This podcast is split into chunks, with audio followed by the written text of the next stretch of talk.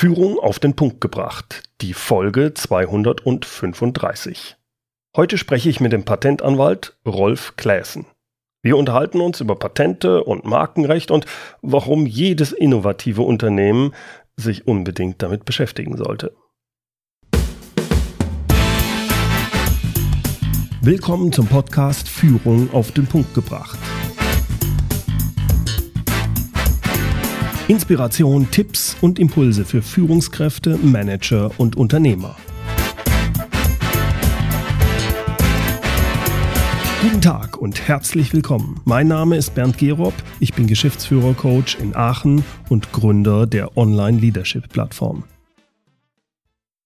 Muss ich mich eigentlich als Kleinunternehmer mit, mit Markenrecht und Schutzrechten und, und Patenten beschäftigen? Äh, ja, besser wär's. Selbst wenn ich keine eigenen Patente habe oder glaube, keine patentwürdigen Produkte zu entwickeln oder herzustellen, auch dann, auch dann sollte sich jeder Unternehmer mit Markenrecht zumindest mal beschäftigt haben. In meinem ersten Startup-Unternehmen haben wir da einen üblen Fehler gemacht. Zu Beginn hatten wir nämlich unser Unternehmen Microtech genannt. Ein cooler Name, es war aber nicht sinnvoll. Und zwar deswegen, weil ein asiatischer Druckerhersteller es bereits gab auf dem Markt mit diesem Namen. Und der hat uns dann anderthalb Jahre später, nachdem wir unser Unternehmen gegründet hatten, mit dem Namen Microtech, hat er uns verboten, diesen Namen für unser Unternehmen weiter zu nutzen. Das war nicht lustig. Wir mussten nämlich unseren Firmennamen dann ändern, was für uns Kosten mit sich zog.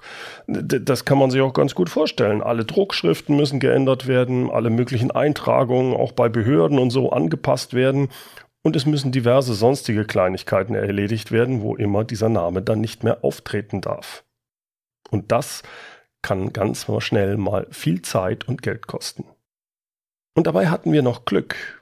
Wir mussten nämlich keine Strafe zahlen, weil der Namensinhaber uns gegenüber sehr kulant war.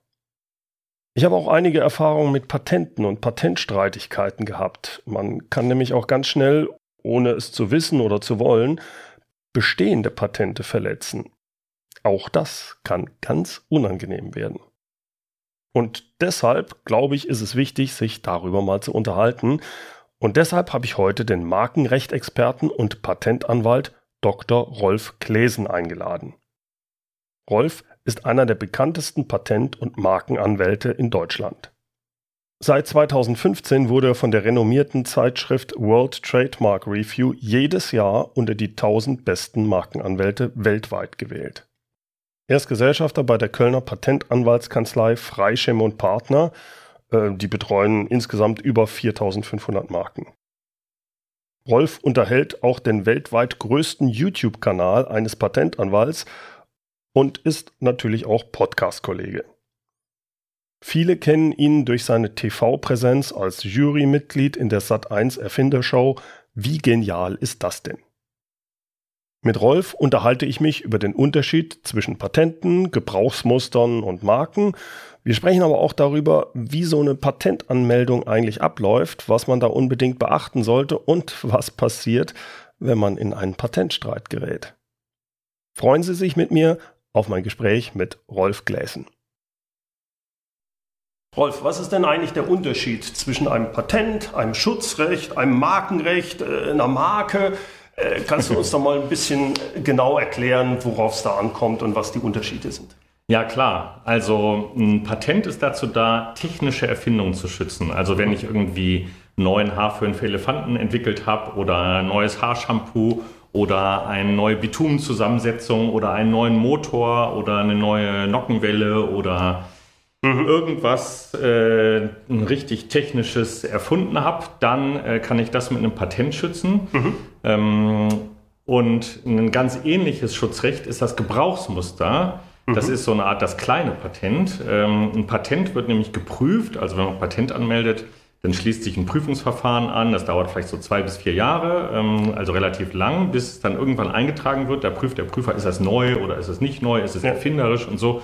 Bei einem Gebrauchsmuster ist es so, da kann man auch eine technische Erfindung schützen, aber die wird dann nicht geprüft, die wird einfach eingetragen. Und da weiß man dann halt, man kann dann sofort auch daraus vorgehen. Also das ist ein Vorteil. Man hat sofort ein eingetragenes technisches Schutzrecht, aber man weiß halt nicht, taugt es was oder nicht, fliegt es mir jetzt um die Ohren äh, vor Gericht oder nicht. Ähm, das heißt, das sobald ich halt Gebrauchsmuster äh, habe, habe ich den Schutz ja. und kann Leute verklagen. Ja. Und äh, wenn ich mir sicher bin, eigentlich, ey, das ist so würdig, äh, ja. wäre es genau. ja eigentlich immer besser, kein Patent, sondern direkt ein nee, Gebrauchsmuster. Ja, nein, natürlich nicht. ein Gebrauchsmuster hat verschiedene Nachteile. Ähm, nicht nur, dass es nicht geprüft wird, aber es hält nur 10 Jahre anstatt 20 Jahre. Also man hat die Hälfte der Schutzdauer. Das ist ein deutlicher Nachteil. Ja. Gerade in verschiedenen Branchen, gerade Pharmabranche könnte gar nicht arbeiten mit 10 Jahren. Ja, die mhm. brauchen nicht allein, weil die, die klinischen Trials und so weiter viel zu lange dauern. Aber man kann auch bestimmte Sachen gar nicht mit dem Gebrauchsmuster schützen. Also Verfahren zum Beispiel, Prozesse. Also in, in ganz vielen Erfindungen ist es ja so, dass man natürlich irgendwie ein Erzeugnis hat, was man schützen will, aber auch vielleicht das Verfahren, was dieses Erzeugnis durchführt oder das Verfahren, um dieses Erzeugnis herzustellen oder mhm. so will man vielleicht auch schützen, damit man es einem anderen auch verbieten kann und so. Deswegen, ja, da ähm, das, äh, das Patent hat halt gewisse Vorteile gegenüber dem Gebrauchsmuster. Kann ich denn ja. zuerst ein Gebrauchsmuster, wenn ich dann sehe, ey, Jetzt ja. wird es doch Spaß mehr mit dem Patent. Ja. Kann ich dann danach das gleiche ja. nochmal als Patent anmelden? Ja, genau. Auch umgekehrt geht. Okay. Ähm, und umgekehrt hat sogar noch einen extra Charme, komme ich gleich ganz kurz drauf. Mhm. Wenn ich ein technisches Schutzrecht angemeldet habe, ob jetzt Gebrauchsmuster oder Patent, kann ich innerhalb von zwölf Monaten obwohl es dann ja genau genommen nicht mehr neu ist und ein Patent muss eigentlich neu sein zum Anmeldetag, ja. kann ich trotzdem noch die gleiche Erfindung für den gleichen Anmelder noch in jedem beliebigen Land, also auch demselben Land, nochmal anmelden. Ja? Ah, okay. Und wenn man das gleiche ähm, als gleiches Schutzrecht anmeldet, zum Beispiel erst ein Patent, deutsches Patent anmeldet und nochmal ein deutsches Patent anmeldet, dann gibt es so eine Sonderregel, äh, da gibt es so ein Doppelschutzverbot, ja, das, das, äh, dann geht das erste automatisch kaputt. Ja, das ist mhm. dann doof, das sollte man nicht machen. Da muss man ein bisschen drauf achten, aber ich kann erst ein Gebrauchsmuster anmelden und dann ein Patent oder umgekehrt erst ein Patent anmelden, dann ein Gebrauchsmuster. Und in der zweiten Variante liegen auch mehrere Vorteile und der wichtigste Vorteil liegt darin, dass ein Patent dauert ja ein bisschen, bis es eingetragen ist und vielleicht ist es sogar gar nicht so schlecht, wenn es besonders lange dauert, bis es eingetragen ist, weil so lange die Wettbewerber ja im Unklaren sind, mhm. wie jetzt genau dieser Schutz aussehen wird, in welchem Umfang wird das Patent erteilt. Und äh, man muss im Prinzip auch erst nach sieben Jahren Prüfungsantrag stellen, also genau genommen, und dann dauert das Prüfungsverfahren nochmal drei Jahre. Also man kann das gut zehn, elf Jahre hinziehen, bis mhm. ein Patent überhaupt mehr erteilt ist. Warum ist das so gut? Weil ich ein Gebrauchsmuster äh, auch nach diesen zwölf Monaten jederzeit aus, einem, aus einer Patentanmeldung, die noch nicht erteilt ist, also aus einer anhängigen Anmeldung bis zur Erteilung noch ein Gebrauchsmuster jeweils abzweigen kann, heißt das. Also ich kann es generieren. Ja. Ich kann einfach ein Gebrauchsmuster daraus entstehen lassen. Und warum ist das so geschickt? Wenn ich jetzt zum Beispiel eine neue Nockenwelle erfunden habe, sage ich mhm. mal, ja, und äh, es gibt, sagen wir mal, sechs Player auf dem Markt, und jetzt hat man eine neue Technologie erfunden und die anderen wollen das nachmachen. Ähm, dann kann man diese, Technologie, diese Strategie fahren und erstmal möglichst lange eine Patentanmeldung anhängig haben. Ähm, und dann, wenn man sieht, der Wettbewerber kommt mit einem Wettbewerbsprodukt raus, dann zweigt man ein Gebrauchsmuster ab und definiert dann den Patentanspruch in dem Gebrauchsmuster genau passend für das Verletzungsprodukt ganz eng, sodass er das dann nicht kaputt kriegt, dass er nicht sagen kann, das war ja nicht neu, denn in dem Patentanspruch stehen dann ganz viele Merkmale drin ja. quasi, äh, die eben ganz schwer nachzuweisen sind im Stand der Technik in dieser Kombination. Äh, und gleichzeitig fällt aber trotzdem das Verletzungsprodukt des, vom Wettbewerber darunter, sodass er dann in der Falle sitzt und man dann sehr einfach ähm, gegen den vorgehen kann. Also ja. es kann äh, Vorteile haben, das zu kombinieren, auch Patente und Gebrauchsmuster. Ja. Aber kommen wir vielleicht noch zu den anderen Schutzrechten. Ne? Genau, genau. Ähm, dann gibt es noch Marken.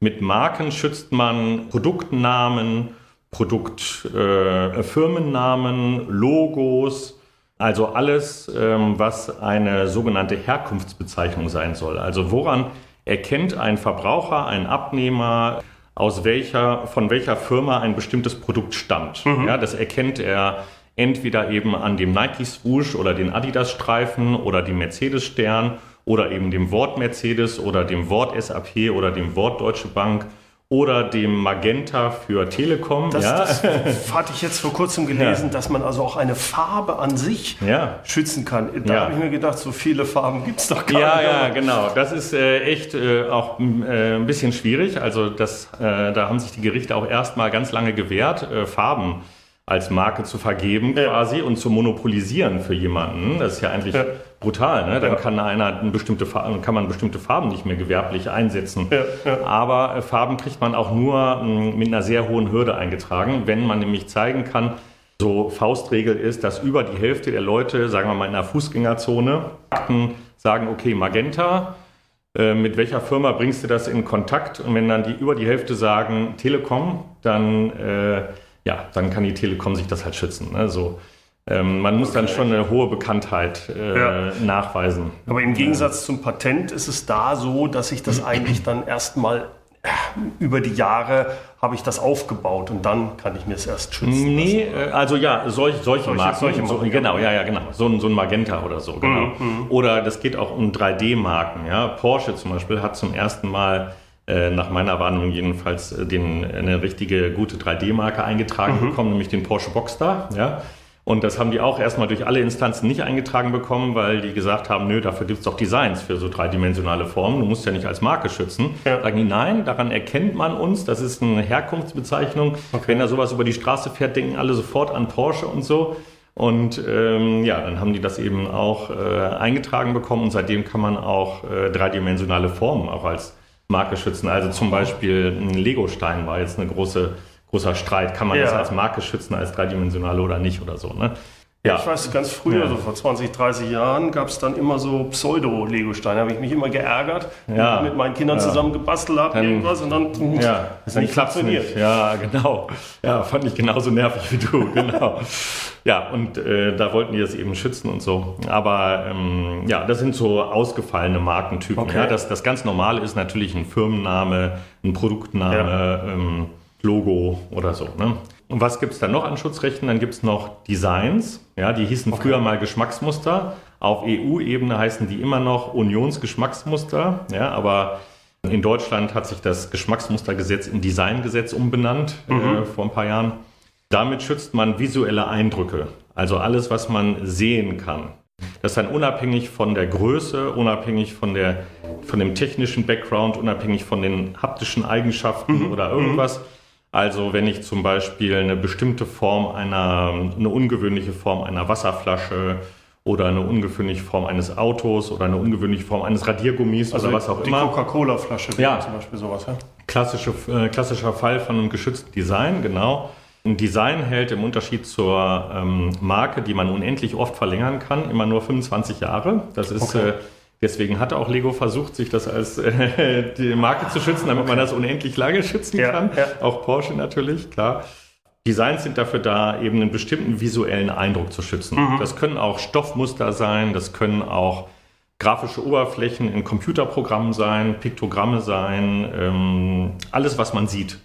Jetzt hast du es ja. schon gesagt, es gibt deutsches Patentrecht, es gibt ja. das europäische, dann international. Mhm. Da gibt es ja sicherlich dann auch nochmal Unterschiede. Und ja, klar. Äh, wie, wie, läuft das denn ab?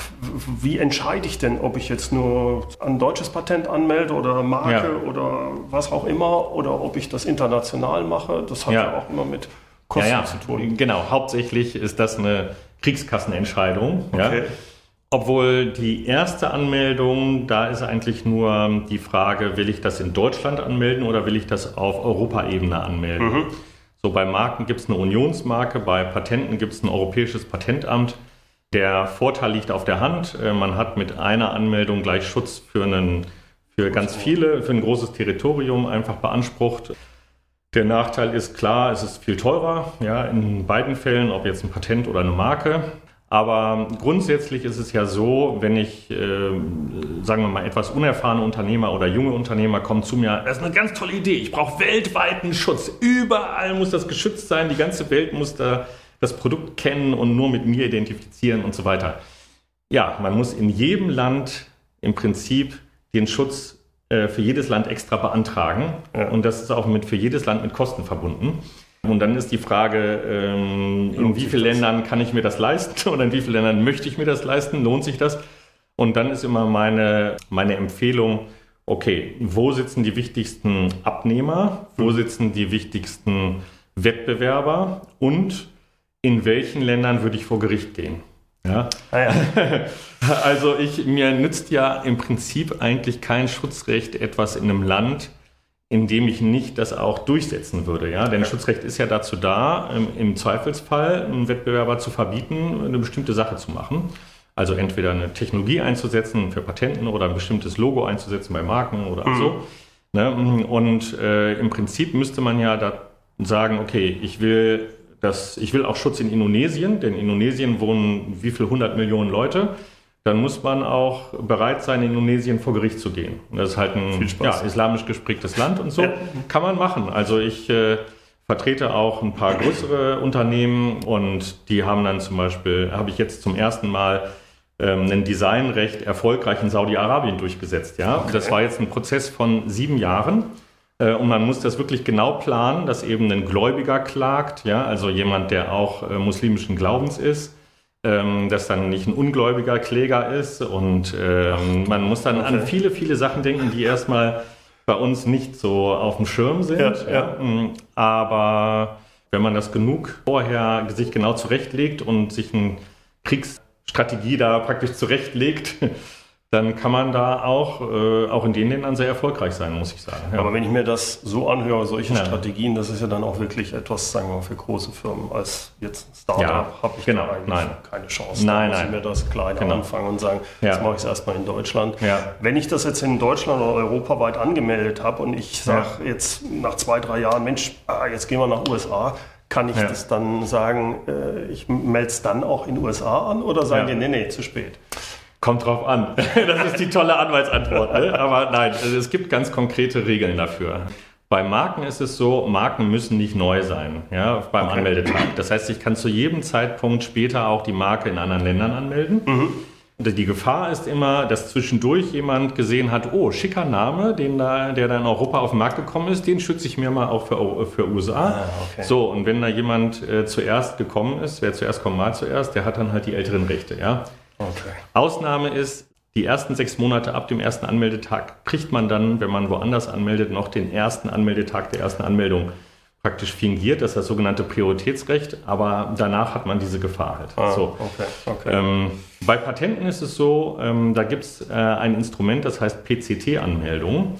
Das ist so eine Art weltweite Patentanmeldung, die nicht zur Erteilung führt, wo man sich dann einfach später entscheiden muss, in welchen Ländern man jetzt wirklich ins Erteilungsverfahren eintreten möchte. Okay. Und da hat man dann insgesamt bis zu 30 Monate, in manchen Ländern sogar bis zu 31 Monate ab dem ursprünglich ersten Anmeldetag des ersten Schutzrechtes, also Gebrauchsmuster oder Patent, Zeit, dann in den jeweiligen Ländern in den Markt einzutreten. Also ja. immerhin zweieinhalb Jahre. Ja, das okay. ist schon mal besser als nichts. Ja. Das nutzen auch viele Firmen, die eben nach diesen ersten zwölf Monaten Prioritätsfrist noch nicht genau wissen, ja, in welchen Ländern will ich denn jetzt äh, tätig sein und so. Und dann kann man einfach sich Zeit kaufen. Das ist nicht ganz günstig, kostet immer so mit Anwaltskosten und äh, Amtsgebühren und so Größenordnung 5000 Euro oder so, so eine PCT-Anmeldung. Also mhm. muss man sich schon überlegen, ne, ob das so, äh, denn man kauft eigentlich nur Zeit. Ja, das, mhm. Äh, mhm.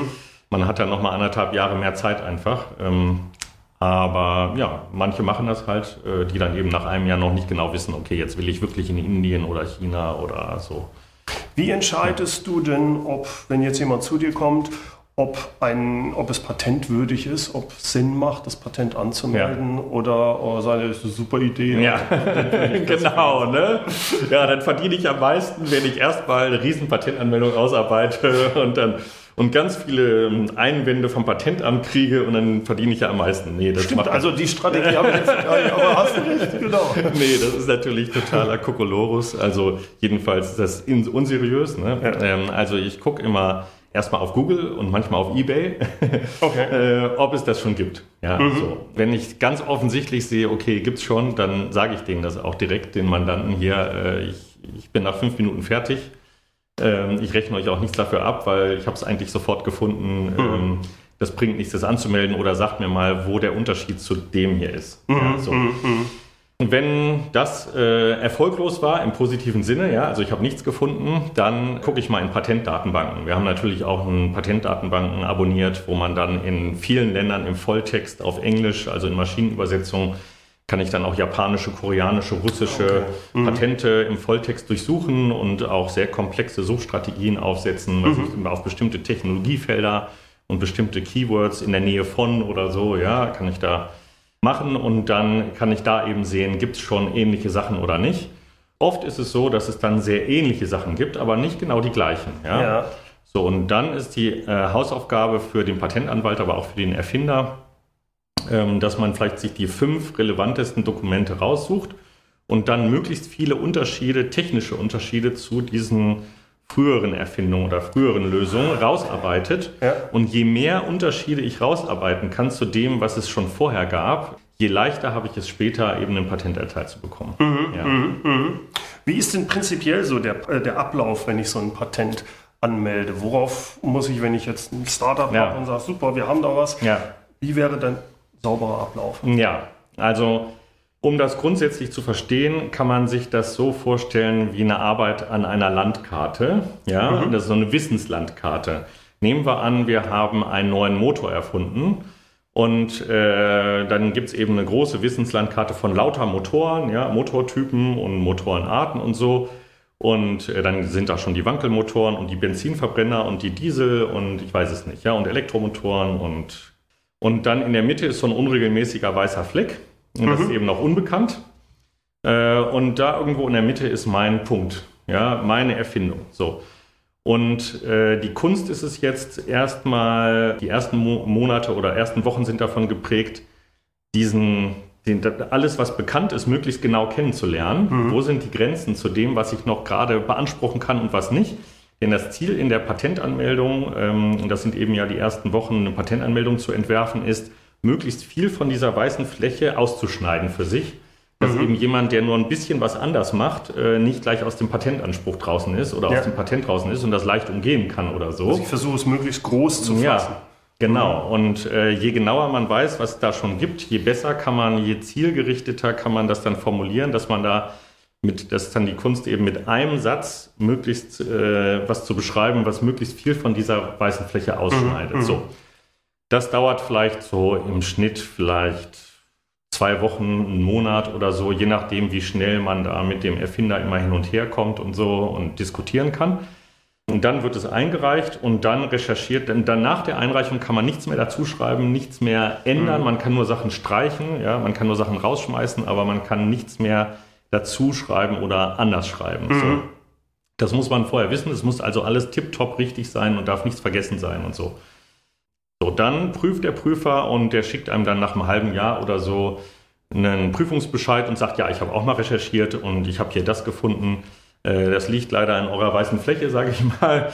Ähm, ich kann euch überhaupt nichts erteilen, geht nach Hause. Ja, so, das ist immer ziemlich destruktiv, dieser, also jedenfalls die Mandanten kommen immer zu mir und die dann noch nichts damit zu tun gehabt haben vorher, genau, erster Prüfungsbescheid, oh Gott, ja, nee, jetzt kriegen wir überhaupt nichts, furchtbar. Ähm, dann steht als letzter Satz meistens mit einer Erteilung kann nicht gerechnet werden, ja, so. Mhm. ähm, ja, und dann muss man eben sehen, okay, was hat denn der jetzt gefunden? Der hat natürlich anders recherchiert als der Mandant, der hat anders recherchiert als ich, ja. der hat anders, ja, und der hat einfach mit einer anderen Strategie recherchiert und dann, wir hatten ja möglichst breit und unverschämt breit da was formuliert und dann kann es gut passieren, dass er dann irgendwas findet, was da drin ist. also der sagt aber dann nicht, also wenn er das rausnimmt, dann wäre es schon. Nee, leider, das, das, das, macht er meistens nicht. Der mhm, sagt okay. dann, ihr kriegt überhaupt nichts erstmal so. Okay. Und das alles, die anderen Ansprüche sind alle nahegelegt, denn das wäre man, wär man ja so drauf gekommen und so. Ja, mhm. Das kann er nämlich nicht tun. Ja, er muss das alles genau begründen, auch mit Druckschriften und so. Er muss zeigen, mhm. okay, ähm, das ist nahegelegt, weil es da in dem Lexikon schon stand oder so. Ja, also. Ja, und dann muss man erstmal verstehen, was die Lösungen in den gefundenen Dokumenten sind und wie die sich am ehesten von der eigenen Erfindung unterscheiden. Und dann kann man eben Merkmale aufnehmen in den, in den ersten Patentanspruch und sagen, okay, ich, ich, beanspruche jetzt nicht mehr Auto mit vier Rädern, ich sehe mhm. ein, das gibt's schon, ja. Und jetzt steht aber in meiner Beschreibung oder im Unteranspruch irgendwo, okay, ähm, man baut weniger Unfälle, wenn Außenspiegel dran sind. Und nehmen wir mal an, Außenspiegel gab es vorher nicht, ja, also ganz fiktiv. Und der Prüfer hat jetzt Außenspiegel auch nicht gefunden, ja, dann kann man eben sagen, okay, wir wollen jetzt nur noch Patent auf Auto mit vier Rädern und Außenspiegel. Mhm. Und dann sagt der Prüfer halt, okay, ja, ich habe es jetzt, ich habe Außenspiegel auch nicht gefunden und da scheint ja tatsächlich ein Vorteil mit verknüpft zu sein. Das gebe ich euch als Patent. Also so, wenn ich das hm. verstehe, ist das das Wichtige, es muss was Neues sein, ja. aber es muss auch einen Vorteil bieten, ja. den das Alte nicht hat. Wenn das wär, nur was anderes ist. Das wäre optimal. Die schmalste Hürde ist einfach eine Alternative zu sein, ohne Vorteil, aber das ist immer ein sehr schwaches Patent, sage ich mal, was dann später auch leicht, äh, wenn es angegriffen wird, wieder kassiert wird. Mhm. Also am besten hat man, kann man einen konkreten Vorteil äh, auch darlegen. So, und diese Diskussion mit dem Prüfer, das geht vielleicht so zwei, dreimal hin und her, dauert leider ja, zwei, drei Jahre oder so, manchmal länger, manchmal kürzer. Und dann wird ein Patent erteilt. Aber ganz kurz, das ja. Interessante, wenn ich so, äh, habe ich es früher auch erfahren, wenn ich das, zumindest kann ich nach rausgehen, marketingmäßig, äh, das ist zum Patent angemeldet. Ja, es genau. ist zwar nicht erteilt, aber ja. allein die Anmeldung ja. hilft mir häufig ja schon. Ganz genau, ja. Und dann ist das Patent erteilt und dann muss man eigentlich ab dem dritten Jahr schon, auch im Anmeldeverfahren, immer nur Aufrechterhaltungsgebühren zahlen. Und wenn ein Wettbewerber das nachmacht, kann man ihn fragen, ob er eine Lizenz zahlen möchte oder ob er es vielleicht lassen möchte. Also dafür ist ja ein Patent da eigentlich. Genau. Wenn, äh, wenn wir jetzt so ein Startup uns mal vorstellen und die haben eine Idee, die sie vielleicht zum Patent anmelden würden oder möchten oder sich überlegen, das zu tun, was würdest du denen raten? Wann macht es Sinn, ein Patent anzumelden? Und ich habe ja auch, es gibt ja auch durchaus Fälle, wo man sagt, ja, wenn wir es offenlegen, dann wissen alle, wie wir es machen. ja, genau. Was ist da dein, ähm, deine ja. Strategie? die ja. setzen soll. Man muss äh, immer als Unternehmer sehen, wie leicht ist es, das Geheimnis, was ich geheim halten will, wirklich geheim zu halten. Mhm. Ja, ähm, also ich bin in einigen Branchen unterwegs, wo es sehr hohe Personalfluktuationen gibt wo dann der Entwicklungsleiter leicht abgeworben wird, vielleicht mal an ein anderes Unternehmen. Mhm. Und dann kommt wieder ein Entwicklungsleiter aus einem anderen Unternehmen und der hat dann zufällig eine Idee, weil er die nämlich vorher woanders entwickelt hatte und setzt sie dann in einem neuen Unternehmen um. Und das ist natürlich hochgefährlich und das mhm. ist immer super schwer nachzuweisen, mhm. äh, wo er jetzt den, die endgültige Idee zu dem fertigen Produkt hatte, wo ist die Erfindung fertiggestellt worden, ist dann nachher vom Gericht die Frage. Und das ist praktisch immer eine Schlammschlacht. Das ist immer eine bösartige mhm. äh, Argumentenaustausch. Äh, das möchte keiner. Deswegen ja, ist meine Empfehlung eigentlich, wenn man es nicht wirklich geheim halten kann und nur, weil sich der Familienpatriarch weiß, wie es wirklich funktioniert und das Rezept ist irgendwo im Tresor wirklich und äh, keiner hat darauf Zugriff eigentlich ja. und das ist aber heutzutage ja echt immer schwieriger geworden. Denn ähm, wenn man ein Produkt kauft, kann man es leicht re-engineeren, ja, kann man es auseinandernehmen und sehen, wie ist es denn gebaut und mhm. kann es in vielen Fällen einfach nachmachen. Ja. Anders ist es vielleicht bei Polymermischungen. Da ist es eben sehr schwierig, bei einer komplexen Mischung die einzelnen Bestandteile noch auseinanderzuhalten und so. Oder ich glaube, ähm, bei Coca-Cola. Ja, Coca-Cola, genau. Ja, das war eben lange Zeit überhaupt nicht analysierbar und dann war es auch gut. Ja, dann war das Rezept da und nur einer wusste, wie man das genau, diese Grundsubstanz herstellt und dann ja, konnte man das gut geheim halten. Aber das wird halt immer schwieriger. Deswegen ist die Gefahr des Know-how-Abflusses halt so. immer größer. Daher nicht nur, um Werbung für Patentanwälte zu machen, aber ich glaube generell ist es eine kluge Sache, ähm, das eben zu schützen. Man hat dann ja auch tatsächlich 20 Jahre Schutz, ne? Ist ja auch nicht zu mhm. verachten. Also ja. in den 20 Jahren kann man schon mit der Idee auch, ist das wirtschaftlich ein sinnvoller Zeitraum? da mhm. kann man auch äh, viel Umsatz dann machen. Ja, es wird öffentlich, aber ich würde sagen, die Rechtssysteme in vielen Ländern sind geeignet, dann auch einen Verletzer da zu stoppen, quasi. Ja. Wie sieht das eigentlich aus, äh, wenn jetzt ich so ein Patent schön angemeldet habe, ich kriege es auch erteilt ja. und auf einmal legt jemand Widerspruch ein? Ja. Äh, wie, wie läuft sowas ab? Ja, Genau, also nach Erteilung kann jeder innerhalb von neun Monaten Einspruch gegen ein Patent einlegen und sagen, liebes Patentamt, hätte sie nie erteilen dürfen, ist überhaupt nicht neu. Ja. Das passiert auch regelmäßig, ja. Also wir beobachten auch für unsere Mandanten, äh, ob jetzt Wettbewerber so und so wieder ein Patent angemeldet hat, dann gucken wir uns die Ansprüche an, sind die mhm. gefährlich für unsere Produkte und wenn die gefährlich sind, dann müssen wir Einspruch ein, einlegen und dann recherchieren wir halt und gucken, und kriegt man das irgendwie kaputt. Und wie läuft das ab? Ähm, dieses Einspruchsverfahren dauert auch wieder so vielleicht zwei, drei Jahre in der ersten Instanz.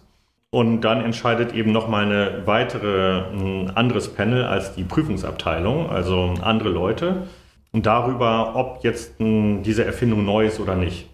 Und da eben derjenige, der Einspruch einlegt, oft ein hohes wirtschaftliches Interesse daran hat, dass das Patent kaputt geht, weil eben ein Produkt betroffen ist, wo dann mhm. eben, weiß ich, 10 Millionen verloren gehen, Jahresumsatz oder vielleicht auch 200 Millionen oder auch mehr, dann kann er eben auch mal 10.000 Euro oder 20.000 Euro investieren, um mal richtig zu recherchieren. Also dann recherchiert er eben vielleicht länger, als man bei einer Patentanmeldung ursprünglich recherchieren okay. würde. Oder der Prüfer, der recherchiert eben auch vielleicht nur einen halben Tag oder einen Tag oder so, ja. Und äh, wenn man da mal richtig Kohle reinsteckt, dann kann man eben auch mal einen erfahrenen Rechercheur fünf Tage recherchieren lassen ja. und auch vielleicht in Kosten in teureren Datenbanken oder so, die ja. dann eben noch viel mehr drin haben. Rolf, wenn jetzt äh, Widerspruch eingelegt wird für so ein Patent, wie hoch ist denn die Wahrscheinlichkeit, dass der Widerspruch durchgeht? Äh, statistisch gesehen, womit muss ja. ich denn da rechnen? Ja, also ganz grob kann man sagen, wenn ein Patent angegriffen wird, ob jetzt in einem Einspruch oder einer Nichtigkeitsklage, wird es zu einem Drittel vernichtet, zu einem Drittel muss es eingeschränkt werden und ungefähr zu einem Drittel bleibt es aufrechterhalten. Mhm. Ja, das heißt, äh, jemand, der angreift, hat eigentlich zwei Drittel Chance, dass er dass das Patent entweder vernichtet oder eingeschränkt werden muss. Und eingeschränkt wird es dann meistens in die Richtung, weil man natürlich als Angreifer darauf hinbearbeitet, so dass es dann nicht mehr weh tut. Ja? Ja, ja, das heißt aber, für mich als Unternehmer ist ja. es wichtig, wenn ich über Patente mir Gedanken mache, nicht nur daran zu denken, ja, was kann ich denn anmelden, sondern vor allem auch, wo kann ich gestört werden in meinem normalen, ja. bei meinen Produkten, dadurch, dass jemand anders was angemeldet hat, äh, nach drei, vier Jahren auf einmal das Patent erteilt bekommt. Genau. Das heißt, ich muss auch eine Strategie ja. haben, zu beobachten ja. in dem Bereich, wo muss ich gegensteuern, ja. wo muss ich auch mal einen Widerspruch genau. einlegen. Ja, genau. Also das kann man auch mittlerweile relativ einfach. Nämlich äh, alle Patente sind in solche sogenannte IPC-Klassen, in technische Klassen eingeteilt. Mhm. Und ich vertrete zum Beispiel jemanden, der macht Kanalsanierungslösungen, ja? Okay. also so um Rohre, Abwasserrohre zu sanieren. Und da ist die die Oberklasse für alle Rohr- und Durchgangsbehandlungen, sage ich mal, ist äh, F16L. Ja, das ist irgendwie so eine kryptische Bezeichnung dieser mhm. Klasse halt. Und äh, wenn ich dann sage, den Datenbanken, die man da so einsetzen kann, sage, liebe Datenbank, sag mir immer, wenn da eine, eine Patentanmeldung oder eine Erteilung veröffentlicht wird in dieser Oberklasse, sage ich mal, dann sag's mir. Mhm. Also, und da kann man die völlig automatisiert kriegt man dann immer, weiß ich, äh, jede Woche, weiß ich, 10 oder 20 Treffer oder so. Und dann kann ich mir angucken, okay, ja, das, das könnte mich stören. Äh, da, da könnte jetzt ein ganzer Geschäftsbereich von uns plötzlich betroffen ja. sein. Ja, kann ja sein, dass man da irgendwie weiß ich, eine, ein Teil der Firma, weiß ich, 200 Mitarbeiter, die dann von einer bestimmten Technologie abhängig sind, weil das Produkt eben so. Können die nichts mehr machen. Ne? Und dann können die plötzlich nichts mehr machen. Das wäre natürlich doof. Da muss ja. man dann äh, gegensteuern. Genau. Das sind ja dann meistens auch bei größeren Unternehmen, die dann entweder eine Patentabteilung haben, die das dann machen. Ja. Oder ich nehme an, dass auch ihr als Patentanwälte mit solchen ja. Sachen dann beauftragt werdet. Also sagt, in dem Bereich, ich als Unternehmer habe jetzt ein 300-Mann-Unternehmen und mhm. sage, also wenn in dem Bereich jetzt was kommt, möchte ich, dass ihr mir hm. Bescheid gebt. Das heißt, das ja. wären auch so Sachen, die ihr dann übernehmen würdet, zum Beispiel als Ja, System. genau. Aber das kommt eben darauf an, wie die Strategie des Unternehmens ist. Ne? Manche Unternehmen haben nur einen Patentkoordinator mhm. und dann gibt er das meistens raus. Ja. Es ist aber auch manchmal so, dass ich, äh, obwohl die nur einen Patentkoordinator haben, das an die jeweiligen Entwicklungsleiter schicke und sage, hier, guck mal drüber. Ähm, dann briefe ich die natürlich erstmal, wie sie so ein Patent lesen müssen. Mhm. Wenn ich zum Beispiel den ersten Anspruch lesen, ist der jetzt gefährlich für euch, fällt euer Produkt darunter? Dass ich denen erstmal beibringe, wie man das jetzt so ein bisschen beurteilen kann. Mhm, mhm. Und dann, wenn du, die, wenn du denkst, dass das für dich relevant sein könnte, dann melde dich doch nochmal. Mhm, mhm, Aber es kann auch sein, weil ich, ja, manche Unternehmen betreuen wir halt schon seit, weiß ich, 40 Jahren oder so, ja. Also da kennen wir einfach die Technologie in- und auswendig. Da kannst du schon selbst äh, sagen, das ist Ja, dann weiß ich, okay, ja, wenn die mich damit beauftragen, ist ja auch immer eine Kostenfrage. Ne? Ja, ja. 40 Patente durchlesen äh, dauert ja natürlich auch Zeit. und dann ja, müssen die immer entscheiden. Rolf, äh, ab, Make or buy, ne? Abschließend, wann soll ich etwas selber machen oder bis wohin mache ich etwas selber bei den Patenten? Jetzt als kleines Unternehmen, vor allem ja. jetzt nicht bei den großen, mal kleines mhm. Unternehmen. Und wann ist es soweit, dass ich wirklich den Patentanwalt involvieren sollte? Ich glaube, man sollte den möglichst früh involvieren, aber man muss ja nicht immer die, das komplette Leistungsspektrum abrufen. Ich glaube, mhm. es macht schon Sinn, dass man ganz am Anfang auch mal erklärt bekommt, so wie ich das jetzt hier ähm, ja. mache, wie das überhaupt funktioniert. Dass ja. man einfach mal versteht als Unternehmer, okay, wo kommt es drauf an? Ja. Mit der Wissenslandkarte oder so, ja. Dass man einfach verstanden hat, äh, wie, wie funktioniert so eine Patentanmeldung und worauf kommt es dann nachher an, wenn man sie durchsetzt. Äh, dass man das einmal verstanden hat. So, und dann kann man den Patentanwalt super unterstützen, indem man eben selbst vielleicht recherchiert und selbst guckt äh, als kleines Unternehmen, was gibt es schon an technischen Lösungen. Ich kann den äh, kleinen Firmen natürlich an die Hand geben, okay, hier gibt es Datenbanken, die sind nicht so teuer oder sogar kostenlos, mhm. ja. Da könnt ihr schon mal recherchieren. Ich gebe euch ein paar Tipps an die Hand. Ich habe auch einen YouTube-Kanal, da kann ich auch, da habe ich auch ein Video Patentrecherche oder so, wo mhm, ich das mal erkläre, mhm. ja, wie man ja, das, das so machen kann. Schön, äh, verlinken, super. Genau. Und dann können die auch mal selbst recherchieren und dann können die mir auch zum Beispiel als Excel-Tabelle eine Liste machen. Okay, Unterschied zu dem Dokument ist das, technischer Unterschied und der Vorteil, der damit verknüpft ist, ist das. Ja, wenn ich das super aufbereitet äh, bekomme, ja, dann hilft mir das ungemein. Dann macht das mhm. mein Leben viel einfacher, um die Patentanmeldung zu formulieren, dann wird es entsprechend natürlich günstiger. Ja? Mhm, mhm, Wenn es jetzt tausendmal hin und her geht und ich dann alles den Leuten aus der Nase ziehen muss, wo ist denn jetzt der Unterschied? Ja. Dann wird es eben äh, teurer. Ja? ja. So. Aber ich würde es auf jeden Fall einem Profi überlassen, so ein Patent zu formulieren. Ja. Ich habe zwar auch zum Beispiel ein Video, äh, wie man Patentansprüche formuliert, so die fünf Prinzipien und zwölf größten Fehler oder so heißt es, glaube ich. Aber es gibt wahrscheinlich auch noch ein 13 äh, und ein ja, 14. Ja, genau. Ja, und äh, vor allen Dingen will man das als Unternehmer wirklich da so tief in die Materie einsteigen, ja. ne? dann das dauert ja auch erstmal so drei, vier Tage, bis man sich da eingelesen hat, so in die Rechtsprechung und so und wo es drauf ankommt. Ja. Äh, dann kann man es auch einem, vielleicht einem Profi überlassen. So ähnlich wie bei Waschbecken einbauen. Ne? So, äh, kann man selbst machen, man kann aber auch jemanden bitten, der das ja. schon mal öfter gemacht hat und dann hält es vielleicht auch länger. ja, ähm, äh, Rolf, ja. Vielen Dank für das Gespräch und ich kann jedem nur empfehlen, der sich in irgendeiner Weise mit Patenten, Schutzrechten beschäftigt, vor allem mal auf deinen Videokanal zu gehen. Da finde ich, erklärst du die Sachen auch sehr anschaulich. Ich weiß, du hast auch einen Podcast in Englisch, der ist aber, wenn ich es richtig verstanden habe, jetzt wirklich für die Profis. Äh, ich ja. glaube, da schicken wir die Leute, den Unternehmer und die Führungskräfte eher auf dein Videoportal äh, bei YouTube. Das macht wahrscheinlich mehr Sinn. Ja, auf jeden Fall. Vielen, vielen Dank. Vielen Dank. Ja, vielen Dank. So, vielen Dank fürs Zuhören. Wenn Sie mehr über Rolf Gläsen wissen wollen, gehen Sie am besten auf seine Webseite freischem.eu und natürlich auf seinen YouTube-Kanal Freischem und Partner. Übrigens, im Mai 2020 kommt sein Buch Marken Recht einfach heraus. Schauen Sie einfach mal auf der Webseite vorbei dasmarkenbuch.de. Dort finden Sie auch jetzt schon interessante Infos und Bonusmaterial rund um das Buch und rund um Praxiswissen für Markenentscheider. Alle Links wie auch das Transkript unseres Interviews finden Sie wie immer in den Shownotes und die gibt's unter www.mehr-führen.de Schrägstrich Podcast 235 und wie immer führen mit UE. Zum Schluss gibt's noch unser inspirierendes Zitat.